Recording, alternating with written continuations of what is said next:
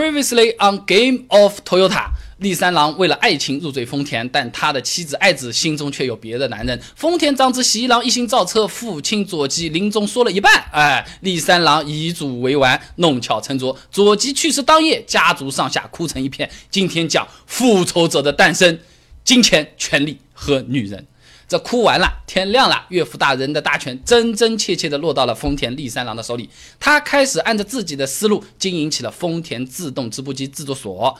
立三郎所谓的经营思路呢，就是没有思路，一切求稳。打个比方呢，如果让立三郎做菜，立三郎只会照着菜谱做，就算自己知道口味偏咸，也不敢多放一颗盐，生怕瞎改菜谱出问题。还没等立三郎把这个铁王座给他做烫了，喜一郎就隔三差五找上门来了。他的出现呢，也不是为了别的，就是为了跟立三郎要钱造汽车。毕竟这是父亲临终前特别的交代，而且造汽车是从他儿时开始就是喜一郎的梦了。但是立三郎从小就饱读诗书，牢记着古书中写的“饭而不教是俗，以眼还眼是直”。喜一郎呢，让自己抽了这么多烟，流了这么多泪，当了一次绿色守护者，这回落到我自己手里，呵呵，有债必还啊！这次已经是喜一郎第十八次找立三郎商量造车的事情了啊！立三郎呢，边看着手里的文件啊，边对着坐在办公桌对面的喜一郎说。现在纺织行业呢又稳又赚钱，造汽车呢前景真的是充满变数。我呢是你们丰田家的女婿，守好岳父的产业，真的就是我最大的成就了。从今以后这个问题你就不要来找我了，我是不会支持你的。这是喜一郎第十八次失败，尽管手里还有父亲临终前给的一百万现金，但这对于造车来说远远不够啊！没能被家族企业支持的喜一郎呢，有一点无所适从啊。商店里面买了瓶威士忌，随手抽了一张纸钞给了营业员，都没有让他找，直接打开，咕咚咕咚，一口一口，晃晃悠悠走向了家的反方向，直到大醉，跌坐在了路边。那么到了第二天清晨，立三郎还跟往常一样，一早就来到工厂自己的办公室。哎，这也是晚餐事件发生以来立三郎养成的习惯了。没想到一进办公室，喜一郎竟然躺在会客沙发上，这模样看起来像极了醉鬼啊！您来了，我有事找您啊！喜一郎第一次用这样的语气和立三郎来做了个开场白。算上前面的几次，应该是第十九次关于造车的谈判了。但这次喜一郎的态度却跟以前有了决定性的不同，妹夫。我保证从此跟爱子划清界限，只求你给我个地方来造车，西边最破的那个仓库就可以了。以前喜一郎来找自己，立三郎的态度都只是冷漠，但这次提到爱子了，立三郎有点控制不住了，他一时没控住肩，他哇的一声就哭出来了。立三郎还没那么淳朴啊，从口袋里面掏了烟，又开始抽起来了，越抽越哭，越哭越凶啊！啊，给你啊，给你，整个仓库都给你，给老子滚出去！我再也不想在办公室看到你了。这情绪失控的立三郎，最终还是被喜一郎得逞了，丢掉了仓库的使用权，也输掉了这一轮的抗争。为了爱情嘛，对不对？那么得到仓库的喜一郎呢，终于欢天喜地的造起了汽车了。与许多汽车公司的经历是类似的，他的造车呢，也是从借鉴，土话说叫抄袭起步的啊。因为没有汽车技术积累，所以呢，只能先买别家车来逆向开发了。时间过了好多年，皮尺部也花了大把时间，反反复复的丈量了别家公司的产品造车，这是八字算是有一撇了。喜一郎作为上任社长之子，在公司里的地位就越来越高了，眼看就要跟时任社长的妹夫立三郎平起平坐了。心中的汽车梦日渐膨胀的喜一郎，甚至还利用职权偷偷挪用丰田制造所的流动资金，买了个四百多亩的地给自己当车厂啊！哎，毕竟呢。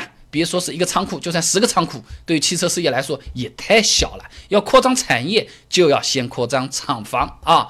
但是呢，这毕竟四百多亩的地啊，这巨额的资金亏空呢，很快就被立三郎发现了。你没事不去买点兵，买点马，你把开苏 Black 买下来干什么啊？那当初心态是有点崩溃的，一念之差丢掉仓库的立三郎，眼看着自己视为仇敌的喜一郎汽车产业越做越大，又没有办法遏制他，一筹莫展嘛。正是这个时候啊。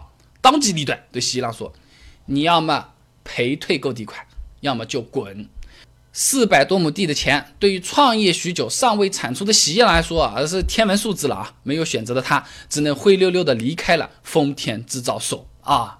这从丰田厂门走出来的喜一郎，已经花完了当初父亲给的一百万现金，手上仅有的一点点股份，就算折现也实现不了他的汽车梦。想到厉三郎刚才痛斥自己的样子，他也不敢回家，也不想回家，也还没有钱买威士忌的。这个时候的他，只能选择用手头仅有的零钱买了一瓶劣质的麦酒，边走边喝。似乎只要烈酒下肚的速度够快，悲伤就永远追不上自己。艾特一下本田啊！那被赶出厂门一无所有，但是喜一郎心中的造车梦依然在啊。醉生梦死数天之后，喜一郎决定凭着自己之前造车的履历去拉赞助，让有远见卓识的人来投资自己的汽车梦。要说人脉，父亲丰田佐吉给喜一郎留下了大量的积累啊，什么大企业家、政府官员都认识不少啊，多斯拉基都认识的啊。像是从事船舶工业的乡野谷，跟父亲佐吉关系就是很好的，生意也做得很大。喜一郎第一个想到的就是去拜访他了。果然，刚到门口，乡野谷亲自就迎出来了。从身体状况一直问到感情情况，简直就是全方面想了解这个好久不见的老友的儿子。一连串的关心之后，唯独没想到的就是喜一郎的事业。喜一郎不甘心啊，主动就提出自己事业上的这种困难，表明了需要资金的支持啊。但这是人人皆知的大企业家香野谷啊，竟然向自己哭穷啊！这个他说。哎，最近啊，接着好几个大船的单子，资金都压在船上了，实在是周转不开啊，还连连诉说经营不易，跟这个喜一郎说：“你做生意真的是小心要再小心啊！你想想当年封王的日子是怎么过的，现在又是怎么样的？你手上又没有龙啊？”喜一郎支支无趣，稍加寒暄。再见啊！虽然说是一个最熟悉的大金主，一方常态没能支持自己，但是筹集资金依然是要继续的。接下去呢，喜一郎又陆陆续续拜访了几位熟悉的伯父啊，但是那些对自己笑脸相迎的叔叔伯伯们，要不是像香烟谷一样婉言拒绝出资，要不是就在谈话的时候故意岔开话题，总之就是一无所获。那个时候啊。这个喜一郎算是尝遍了人间冷暖啊！真的想大吼一声：“我可是姓丰田啊！你姓塔盖瑞也没有用啊！”那把自己关在了一个小房间，不肯出来。可是爱子那个当年发誓再也不联系的亲妹妹，却在这个时候敲开了喜一郎的门。天空中充满了绿色。立三郎呢，已经关照过所有我们家熟悉的企业家，说要是谁有敢借钱给喜一郎的，我立三郎就和他永远终止合作。这个是爱子告诉他的，喜一郎轻轻的笑了笑，哼，我想嘛也是了，对不对？哎，那我们那么久没联系，你今天过来就是为了跟我说这个吗？